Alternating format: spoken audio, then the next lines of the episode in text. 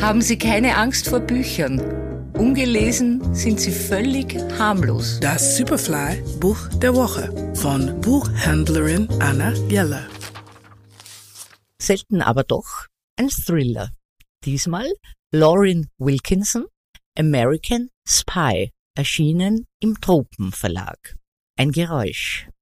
Der Schatten eines Mannes. Ein Schuss.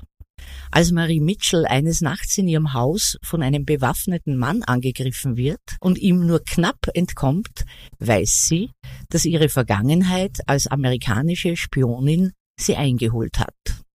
Und dass sie in den USA nicht länger sicher ist. Das Jahr 1986.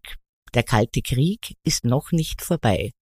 Marie Mitchell arbeitet als Geheimagentin beim FBI. Sie ist außerordentlich gut in ihrem Job und sie ist die einzige schwarze Frau in einem Club weißer Männer.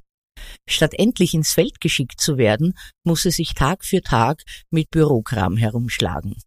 Dann wird ihr plötzlich doch die Teilnahme an einer Geheimoperation angeboten. Sie soll Thomas Sankara ausspionieren, den charismatischen sozialistischen Präsidenten von Burkina Faso. Was Marie nicht ahnt, dieser Einsatz wird nicht nur alles ändern, was sie über Spione, die Liebe und ihr Land zu wissen glaubte. Er wird sie auch direkt ins Fadenkreuz des Geheimdienstes führen. Lauren Wilkinson erzählt den Spionageroman neu, nämlich mutig, zeitgemäß und hochspannend. Dieses Gesicht des Kalten Kriegs kennen Sie noch nicht.